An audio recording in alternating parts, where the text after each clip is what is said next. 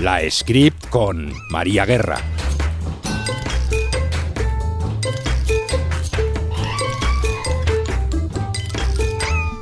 Hola, ¿qué tal? Bienvenidos a La Script.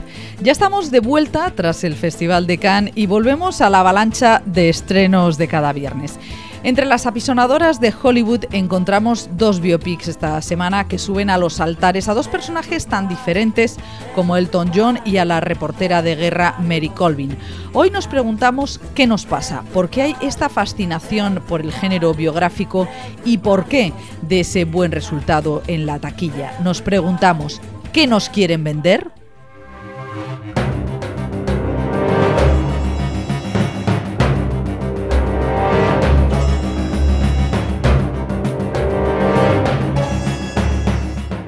En el Festival de Cannes de 2017, Roman Polanski presentó la comedia titulada Basada en una historia real.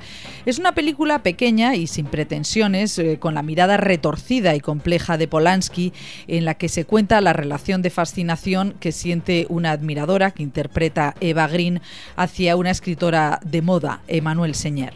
Votre livre m'a donné un espoir insensé. C'est difficile pour moi ce livre. Ça doit pas être simple ce moment que vous traversez. Allez, un dernier petit effort. Pour votre grande admiratrice.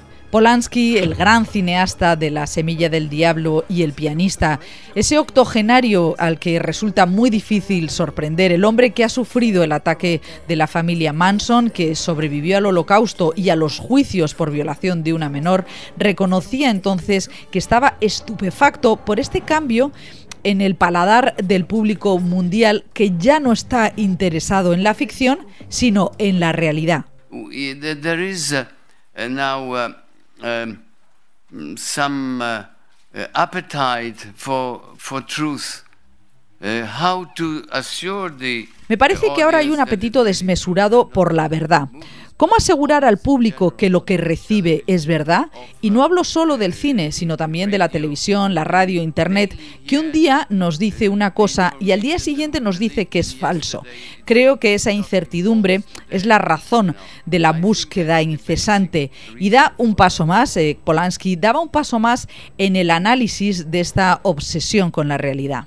I think the reason is the, the bombardment of the electronics, you know. You have never been so surrounded by uh, information, by reality, Creo que la razón es el bombardeo desde la electrónica. Nunca hemos estado tan rodeados de información, de realidad y sobre todo de fotografías de esa realidad. La novedad es que antes la fotografía nos servía como referencia de lo real y ahora, con la manipulación de la fotografía, esa realidad se ha vuelto falsa una y otra vez. Decía eh, que su película es precisamente una reflexión sobre este reflejo infinito, este laberinto hipnótico que nos sirve ahora de brújula vital.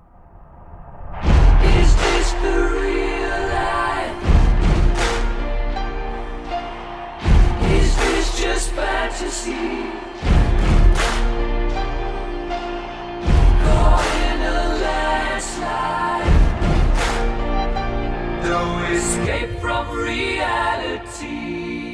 Después del taquillazo del año pasado y del Oscar a Rami Malek por Bohemian Rhapsody, terminada a matacaballo por Dexter Fletcher después del despido de Brian Singer, Hollywood se ha abonado a esta fórmula y a este director, que además conecta con un público más amplio y que vuelve a congregar a los fieles eh, pues al viejo rito colectivo, a las salas de cine, para adorar en común a un eh, Dios cuya identidad buscamos una y otra vez detrás de sus máscaras y que nos puede inspirar.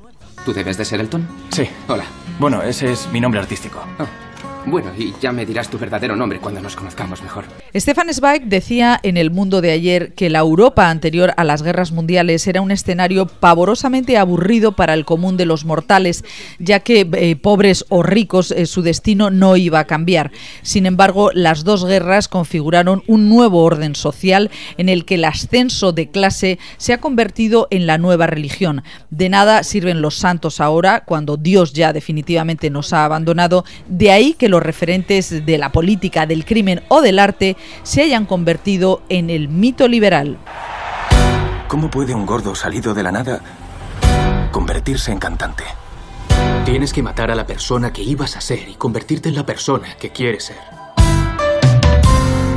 Estoy pensando en cambiarme el nombre a Elton. ¿Ese es mi nombre? Sí, ya. Elton John es un dios más en esta cultura de la superación, una cultura de tintes protestantes que nos responsabiliza de nuestro destino. El niño infeliz de clase obrera superó la gordura, el desamor de sus padres, la adicción al sexo, a las drogas y hasta a su propio manager y examante. Tenía que haberte despedido cuando me dejaste. Hice bien en dejarte, así puedo ser objetivo ante tu pequeño mundo miope y egocéntrico. Ve al estudio y haz música o no. Me da igual. Haz lo que quieras. Tendrías que llevarme a juicio. Firmaste un contrato conmigo hace años, así que seguiré cobrando mi 20% mucho después de que tú te hayas matado. Pero atención que el género de biopic ha dado un paso más en la desvergüenza de la adoración. No solo se hacen biopics a los muertos, como el de Freddie Mercury, que produjeron los miembros de Queen para su mayor gloria y fortuna, sino en el caso de Elton John, él mismo es el productor, eh, ha bendecido esta versión kitsch de su vida en la que solo se enseña la cáscara del cantante, tan falsa como la pasta de sus 500 pares de gafas. Rocketman es un espejo mejorado del Elton John, eh, muestra su mejor versión, que dirían hoy los popes de la autoayuda. Es ese discurso que habla de las personas como si fuéramos un ordenador o un móvil al que hay que mejorar con actualizaciones. Me gustan tus letras. Gracias.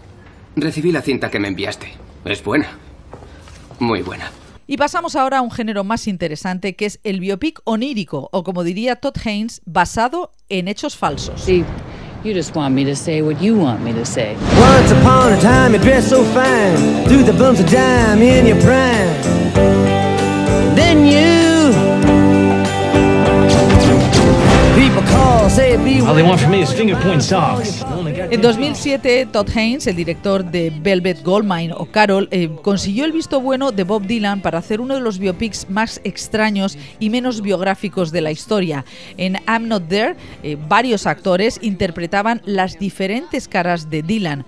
Esta idea fue la chispa de ignición para Haynes. That idea, I, I feel, is almost plain as day. When you get in, when you listen to that music and you sort of follow esta idea estaba tan clara como la luz del día. Decía, cuando escuchas su música y observas los cambios de Dylan en las canciones de los años 60 y 70, resulta evidente que el cambio es el motor para contar la historia de un artista que pasa por una fase creativa a otra, la desarrolla y luego evoluciona. Este género del biopic no literal también está en Neruda, una aproximación sin juicio moral ni beatificación que dirigió en 2016 Pablo Larraín en vez de retratar eh, eh, a Neruda, eh, lo que hicimos fue un poco como meternos en su cosmos, ¿no? Fue un, un político inacible, un político infinito, alguien que defendió los intereses de, de, su pueblo durante muchos años. O sea, meter a Neruda dentro de una película, olvídalo. Esta es una película sobre el cosmos nerudiano, sobre lo nerudiano, más que sobre Neruda a sí mismo. ¿Sabes qué que yo quiero saber aquí? Escúcheme, yo quiero saber si es que cuando llegue el comunismo ¿Todos van a ser iguales a él o van a ser iguales a mí? Que le he limpiado la mierda a los burgueses desde que tengo 11 años. Van a ser todos iguales a mí. Vamos a comer en la cama y fornicar en la cocina. Para eso luchamos, camarada.